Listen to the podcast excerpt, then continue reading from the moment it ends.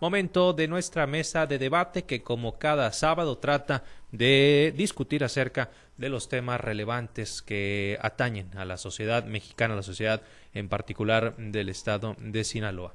Hoy queremos platicar acerca de la ley Sabina que hace un par de semanas ya es una realidad en el estado y conlleva, bueno, en el país y eh, por ende en Sinaloa también conlleva una serie de temas bastante interesantes, sobre todo para la cuestión de las pensiones alimenticias y los deudores que por años han hecho de las suyas sin consecuencias realmente tangibles. Muchas mujeres se han levantado eh, a luchar pues eh, para que se haga justicia en este tema. Se han venido llevando a cabo la cuestión de los tendederos, se han venido exigiendo, ¿no? Este, a través de diversas publicaciones en redes sociales donde se difunde la imagen, los nombres de estos padres eh, presuntamente incumplidos, pues eh, a que eh, tomen su obligación y atiendan a sus hijos como padres responsables que deberían de ser. Antes de entrar en materia, saludo a nuestros invitados de esta mañana. Tenemos a la representante en la zona norte de Sinaloa del colectivo Ley Sabina, Beatriz Rodríguez, a quien saludo con mucho gusto. Betty, muy buenos días.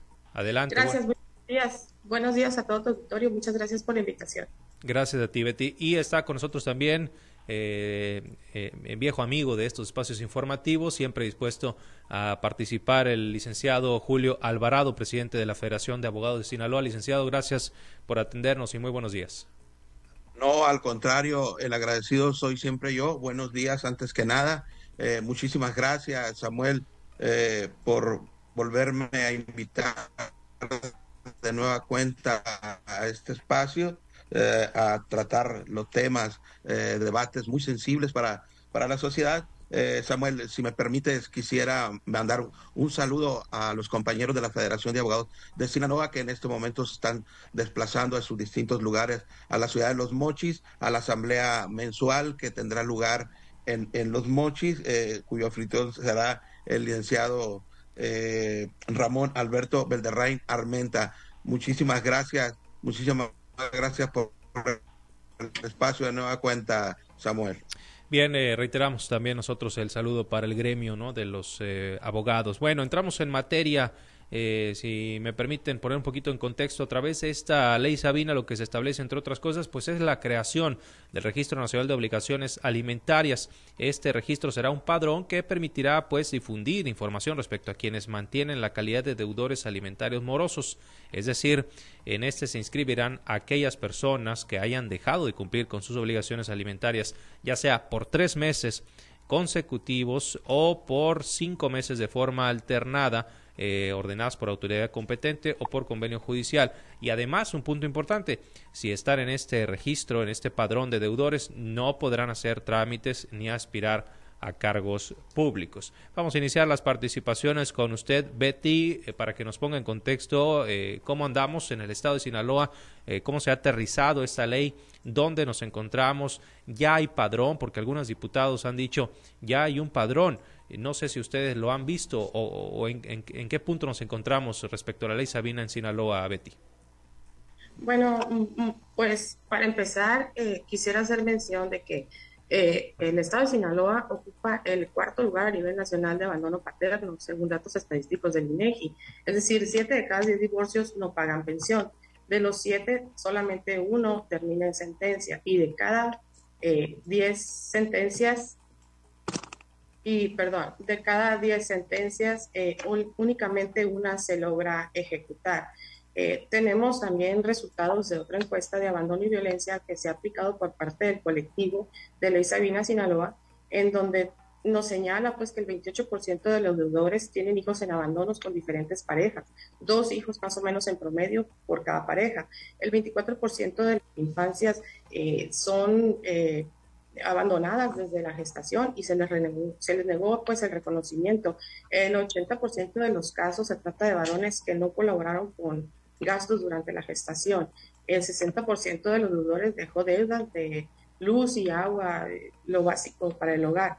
Eh, el 22% trajo el vínculo de su pareja. El 85% pues tienen los cómplices de su familia que los encubren. el 84% prefiere cambiar o renunciar de su trabajo eh, de forma recurrente, pues para así evitar el pago de la pensión de los alimentos que es para sus propios hijos. Eh, en cuanto a lo que se comenta del padrón estatal, pues mira, la importancia del padrón estatal y del padrón nacional radica en que este es un mecanismo que se ha constituido con la finalidad de hacer cumplir a los responsables, como bien lo decías, y al mismo tiempo pues salvaguardar los derechos de los niños. Aquí en Sinaloa, el colectivo nos hemos dado la tarea de enviarle un oficio al señor gobernador, al igual que al Congreso del Estado, para que se ponga en marcha el registro de, este, de estos deudores a través del padrón estatal que el, el, señor gobernador señaló en una de las semanas, si no recuerdo más mal, el día 29 de mayo, eh, señaló que ya se instauró una mesa de trabajo a cargo del magistrado Iván Chávez y con la aportación también de la señora Margarita Villescusa, entre otras personas. Eh, el, ahorita el padrón estatal de deudores no está funcionando de manera digitalizada. Eh, se dijo en esa eh, conferencia semanera que está funcionando de manera manual. Entonces, tenemos ahorita muchas madres que han hecho las solicitudes ante los jueces para que los deudores sean inscritos eh, y aún teniendo estas solicitudes hechas hasta ahorita por parte de los jueces, no ha habido una respuesta, no han acordado esas solicitudes. Entonces, en realidad, eh, consideramos pues que a pesar de que está el padrón desde el 2016 plasmado en la ley, no está funcionando debidamente y pues ya tenemos en puerta un padrón nacional que obviamente eh, pensamos nosotros desde nuestro conocimiento que será este, retroalimentado ese padrón nacional por los padrones de cada estado. Entonces es por eso que se busca a través del colectivo que sean pues eh, eh, realizadas todas las, las, medidas prudentes, ya sea de infraestructura, de preparación de las, personas que estarán a cargo del mismo, para que este entre en funciones lo antes posible, pues que ya dijimos, es un mecanismo para hacer cumplir a los responsables que son más bien irresponsables en cuanto a los derechos de sus hijos en proporcionar alimentos. Muchas gracias, gracias Beatriz. Vamos con la primera participación del eh, licenciado Julio Alvarado, presidente de la Federación de Abogados de Sinaloa. Eh, un primer comentario, licenciado, ¿cómo analiza usted este tema de la ley Sabina? ¿Cómo eh, lo ve para el Estado de Sinaloa? ¿Qué tantos casos atienden los abogados ¿no? de, de madres con hijos que no son atendidos por padres desobligados, licenciado?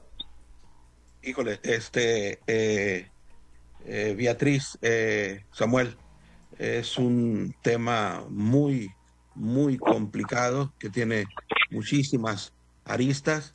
Eh, tu, servidor, su servidor, no ha hecho otra cosa en la actividad profesional que ejercer el derecho. Eh, de suerte tal que todos los días me veo involucrado con estos temas. Beatriz, eh, no creas que por la participación que voy a tener en, en, este programa no soy sensible a las demandas de las eh, acreedoras alimentistas.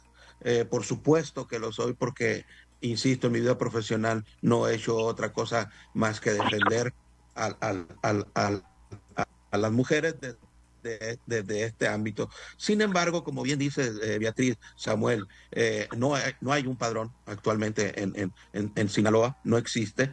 Eh, y por otro lado, Beatriz, creo que el hecho de que no hayan podido hasta este momento realizar un solo registro se debe a la cardinal condición de que esta ley todavía no ha entrado en vigor. Fue publicada el 8 de mayo de este año pero este eh, va a cobrar vigencia 300 días después de su publicación, de suerte tal que esta ley todavía no se encuentra en vigor y es posible que hayan encontrado ustedes esos inconvenientes. Eh, de ahí la imposibilidad en estos momentos de poder realizar eh, un registro. datos duros los que acabas de dar, Beatriz, la verdad, reveladores, muy reveladores. Eh, son, nosotros tenemos que a nivel nacional son 60 millones de infantes que carecen de una pensión alimenticia. 60 millones es verdaderamente escandaloso. Sin embargo, sin embargo, Beatriz, Samuel y público que nos ve y nos escucha, eh, nosotros creemos que a través de este instrumento, Beatriz, eh, no, no, no creemos que vaya a ser efectivo para lograr el propósito que ustedes se han trazado. Eh, el, el, gobierno federal, el gobierno del Estado, ustedes realizan sus demandas a, a los gobiernos y, y, y, queremos una ley y el gobierno les da una ley. las leyes que ustedes quieran. Finalmente, Beatriz, el problema es político, el problema es social y lo que menos quieren es confrontar con estos grupos, con ustedes. Y si ustedes quieren una ley, ellos les dan su ley, aunque estas leyes sean imperfectas, sean ineficaces para los propósitos que ustedes están buscando. Hemos estado analizando esta ley, eh, Beatriz, y, y, choca con muchas con muchas disposiciones de la Constitución. Son contrarias a la Constitución, son contrarias al libre tránsito, son contrarias a la, a la, a la, a la, dignidad humana, este, eh, son contrarias a, la conservación de datos personales, eh, en fin, y, y, y todas esas disposiciones son derechos fundamentales que los ciudadanos tienen garantizados en la Constitución y estas disposiciones que se instrumentaron, en, eh, que se reformaron en la Ley General de Derechos de Niñas y Niños y Adolescentes, chocan precisamente con la Constitución. Ya tenemos, eh, eh, no, creo que lo debes de saber, Beatriz, una serie de amparos que se han promovido en contra de esta ley y, que, y, que, y que han sido concedidas la suspensión provisional para efecto de que no, no les sean aplicados a ellos. Hay otros amparos, eh, Beatriz, eh, en contra de esta ley por, por, por considerar que su contenido es inconstitucional y al, al, al, paso que vamos es posible, es posible que la Corte esté declarando su inconstitucionalidad antes de que entre en vigencia, eh, porque al final creo que este asunto va a llegar en su oportunidad a la Suprema Corte de Justicia de la Nación y la Suprema Corte de Justicia de la Nación. Nos parece, Beatriz, nos parece a nosotros, a mí, yo que la analicé, habrá de declararla en su momento eh, inconstitucional porque al final Samuel prima hasta una violación esencial a la presunción eh, de, la presunción de inocencia, que no, nada más está concebida al, al, derecho penal, la presunción de inocencia permea a todos los derechos, al derecho civil, al derecho familiar, en fin, y nos parece que, que, esta ley eh, fundamentalmente viola este, ese principio eh, fundamental de la presunción de inocencia. Hasta aquí mi primera intervención. Muchas gracias, licenciado. Vamos con eh, Beatriz. Eh, de nueva cuenta, eh, me gustaría que te refirieras un poco a lo que apuntaba el licenciado Julio Alvarado. Beatriz, es una ley vacía, como lo dice, atenta de verdad contra todas estas cuestiones del libre tránsito, la presunción de inocencia. Tú también eres conocedora de las leyes. ¿Qué nos puedes opinar respecto a lo que planteaba el licenciado? Bueno, Primeramente, en relación a las solicitudes que se han hecho aquí en los juzgados eh, por parte de las madres autónomas para la inscripción de los deudores, eh, como conocemos, ese funcionamiento a nivel nacional aún no entra en vigor, se ha hecho para que los inscriban en un registro estatal de deudores que se supone funciona de manera manual más no digitalizada, ¿no? Sabemos y conocemos que además de los 300 días tienen otros 90 días de prórroga. Y si bien es cierto, nosotros también estamos visualizando el hecho de que eh, el gobierno sí nos está dando una ley que, más que ley parece de repente llega a, caer en, en, un poema, porque sí nos está dando lo que nosotros pedimos, pero su funcionalidad, su entrada en vigor pues está muy prolongada. Hagan cuenta que ahorita eh, los deudores se les dijo, va a haber esto, váyanse amparando, vayan sacando otra vez sus documentos. Entonces, nos dan una ley que simple y sencillamente no está entrando en vigor. Ciertamente, eh, como dice el abogado, ahí este, los derechos civiles de los deudores eh, se estarían coartando, sí, a través del registro nacional de los deudores alimentistas. ¿Por qué? Porque se les estaría negando pues el acceso a, obtener una licencia, su INE, documentos migratorios y otra serie de situaciones. Pero pues también tenemos que partir de la tesitura que ellos como personas adultas están actuando y están también violentando y vulnerando desde el conocimiento, porque los padres que han abandonado a las infancias, que no aportan el recurso económico, ya están ellos en un proceso, en un proceso en donde fueron llamados a juicio, fueron emplazados debidamente, incluso llegaron a convenios que no cumplieron o bien la autoridad les impuso eh, eh, la, la, pensión, ya sea de manera provisional o definitiva, ellos han sido quienes han decidido colocarse en ese punto de incumplimiento, porque lo han decidido y no por falta de cuestión económica, lo han decidido por propia voluntad. Este, tenemos entre las filas de los deudores gente eh, deportista, profesionista, tenemos también abogados, tenemos psicólogos, o sea, tenemos tanto personaje, incluso tenemos gente que trabaja del lado del Congreso del Estado, queriendo aportar eh, pues algunas reformas a favor de la infancia, a favor de las mujeres, y son personajes que no cumplen con la pensión. O sea, más que eh, nosotros como colectivo estamos dándonos cuenta que hay una falta de disposición por parte de los varones a otorgar lo que a los niños les corresponde. Entonces, eh, la situación de que nos hayan eh, dado esta reforma en la ley general de los derechos de los niños, de las niñas y de los adolescentes, eh, específicamente en cuanto a la situación de los alimentos y que con ello se haya propiciado la creación del padrón, nos da la pauta pues de saber y reconocer que a lo mejor sí, ellos se van a sentir violentados y vulnerados, pero no dejen de tomar en cuenta que aquí será efectivamente la Suprema Corte de Justicia la que tendrá que analizar cada asunto en particular o en general en cuanto a la constitucionalidad, porque tenemos que hablar de un punto muy importante, que es la preponderancia de los derechos. O sea, tenemos que valorar o tendrá la autoridad que valorar este, qué derecho por muy fundamental que este sea, como por ejemplo a la privacidad, al libre tránsito de los deudores, eh, si ese derecho que ellos se sienten vulnerados puede estar por encima de un derecho básico y fundamental que está conocido y reconocido por tratados internacionales como algo vital para el pleno desarrollo de los niños. Bien, gracias Beatriz, eh, representante de zona norte del colectivo Ley Sabina.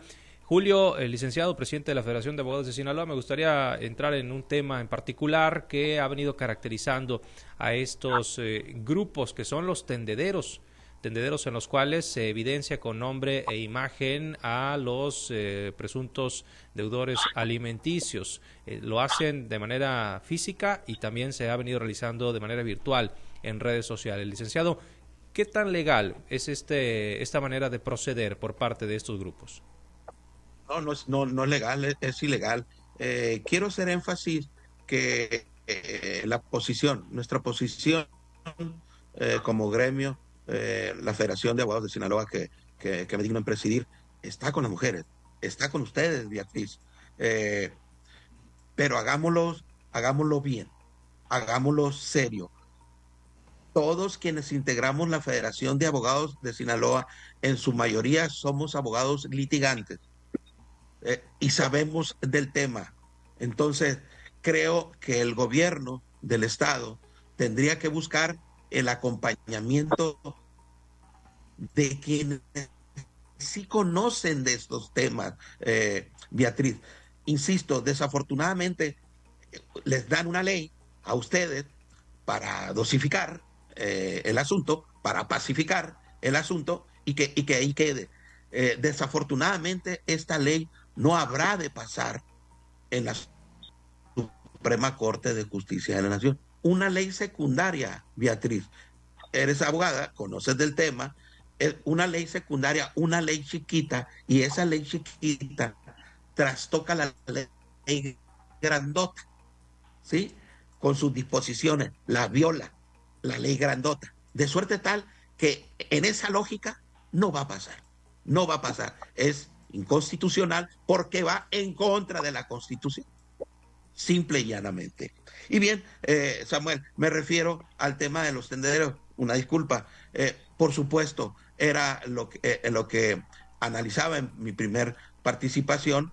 Aquí se está violando el principio de presunción de inocencia de, de, todas las personas que están siendo exhibidas a través de esas fotografías, eh, este, porque hay que recordar que no, no, sabemos, no conocemos si verdaderamente un juez los condenó al pago definitivo de una del pago una, de una pensión alimenticia, pues no, el, el, en ocasiones están en el procedimiento, se está deshogando el procedimiento y, el juez de lo familiar, eh, por sí o por no, impone una medida provisional eh, eh, para que sea pagada una pensión alimenticia de manera provisional, hasta que él resuelva en definitiva si efectivamente el, el deudor alimentista,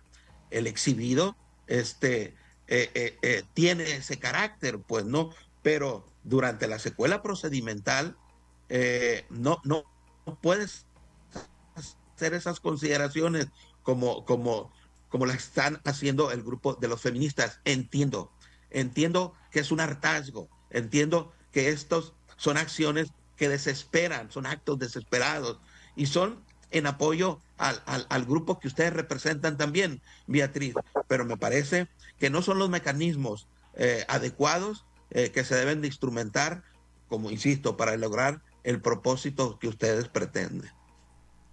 Gracias, licenciado. Regresamos con usted, Beatriz, su eh, posicionamiento respecto a los tendederos que se ha venido convirtiendo pues, en uno de los mecanismos más frecuentes entre los grupos feministas, uno de ellos el que usted coordina en la zona norte. Es un acto desesperado, como lo dice el licenciado, qué tan legal es, este, dónde está la línea de lo legal, de lo ilegal, ¿cómo lo ven ustedes, Beatriz?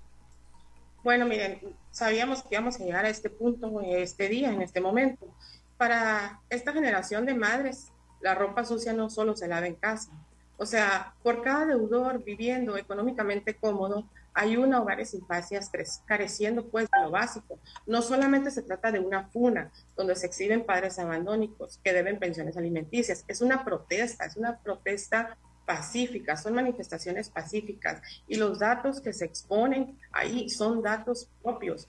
Eh, son datos en donde se está ejerciendo el derecho a difundir información que es propia. Las fotografías que se están difundiendo son del conocimiento público, es decir, son tomadas de perfiles de redes sociales que están en modo público y lo que está en modo público ya no es privado. Es una información veraz porque ciertamente hay la existencia tanto de procesos en materia familiar, hay expedientes de demandas de alimentos que si bien es cierto, como señala el abogado, no sabemos si ya fue declarado deudor o no, esa información se verificó. Entonces, estamos también sobre derechos protegidos por la Constitución, como son los alimentos. Los tendederos para nosotros han sido un parteaguas muy importantes, porque créanme que antes de que se realizara el tendedero físico y una vez primero que se realizó el tendedero virtual, muchos de los deudores decidieron pagar, decidieron llegar a arreglos, decidieron conveniar la situación. Se está logrando lo que por muchos años no se ha podido conseguir dentro de los juzgados, dentro de los procedimientos. Entonces, no, no es lo mejor la forma que la sociedad esperaba o que las leyes tienen impuestas para que se hagan las cosas, pero es una forma efectiva de que haya un acercamiento entre el padre, que siempre se ha hecho indiferente a las necesidades del hijo, y ahora pues a través del tendedero se dan cuenta de la necesidad que tienen los hijos y que ellos son los responsables de su manutención. Entonces, recae en ellos la obligación. le están haciendo frente, lo, están, este, el tendedero ahorita está dando resultados. Tenemos expedientes de hace 10 años ¿Cómo creen que no van a estar declarados deudores? Claro, hay planillas y esas planillas no se han cumplido y se han llegado a los procesos en materia penal ya por incumplimiento de las obligaciones. O sea, hay información veraz detrás de todo esto. No son simples gentes que dicen, quiero exponer a un deudor porque le tengo coraje. No, no es así. Nosotros estamos respaldándonos por expedientes, cosas que han sido verificadas. Entonces, y aún así dicen, no, pero pues es, es, mi derecho a la vida privada. Sí, el derecho a la vida privada se caracteriza pues porque no debe de haber interrupción de terceros. En este caso la información que se comparte es propia, es propia de las madres. Hay un expediente, es veraz, está protegiéndose este, a un integrante muy importante como son los niños de la familia, que se considera pues uno de los grupos vulnerables que están dentro de la Constitución. Entonces, así eh, la autoridad también debe de, realizar su aportación dentro de los procedimientos, debe de, llevar a cabo todo lo que a los niños les favorezca. Pero pues vemos procesos largos y tediosos, entonces nosotros nos estamos manifestando de esta forma. Esto no fue de mochis, ¿no? Esto se lleva a cabo a nivel nacional. De los 31 estados, 28 lo hacen desde hace aproximadamente tres o cuatro años, tengo conocimiento. Esto no es de ahorita. Lo que pasa es que en Mochis ya había habido un tendedero hace dos años. El año pasado no hubo, pero este año fue mucho más la difusión que se tuvo. Entonces, ha habido mucho acercamiento de madres para ejercer sus derechos a favor de las infancias, que no se pierda el objetivo. Aquí el derecho es de los niños. Nosotros únicamente como madres somos sus representantes. Bien. Eh, se va volando el tiempo, desafortunadamente. Ojalá tuviéramos eh, más minutos para hablar de estos importantes temas. Ya son las nueve en punto. Les voy a pedir una conclusión muy breve de un minutito, por favor, a cada uno para cerrar. el eh, licenciado, adelante. conclusión rapidito, no es a través de la creación de más leyes en la que habrá de buscarse o encontrarse eh, eh, los objetivos que ustedes pretenden, Beatriz, me parece es que ya tenemos eh, los mecanismos legales ahí en el Código Familiar y en el Código de Procedimientos Familiares. Es cuestión de homogenizarlos entre el Supremo Tribunal de Justicia y, y, el, y el propio Congreso del Estado. Busquen ese consenso entre, entre esos dos poderes y verán ustedes que van a tener muy, muy buenos resultados. Muchísimas gracias, Samuel. Gracias, licenciado. Eh, conclusión, un minutito, por favor, Beatriz. Muchas gracias, abogado, por su puntualización. Lo vamos a tener en cuenta, claro que sí. Este, estamos aquí este, compartiendo un problema social y pues quiero agradecer la invitación. Esto significa que el movimiento está cobrando fuerza, que somos un tema social y ante las autoridades. Entonces, no me quiero ir sin hacer la invitación a las madres a que demanden, a que hagan lo que tengan que hacer por el derecho de sus hijos, porque esto no es un capricho de nosotros, es un derecho de ellos. Muchas, gracias. gracias. a ambos, eh, licenciados, pendientes para próximas oportunidades. Abrazos. Gracias, Beatriz. Gracias. Hasta aquí la mesa de debate.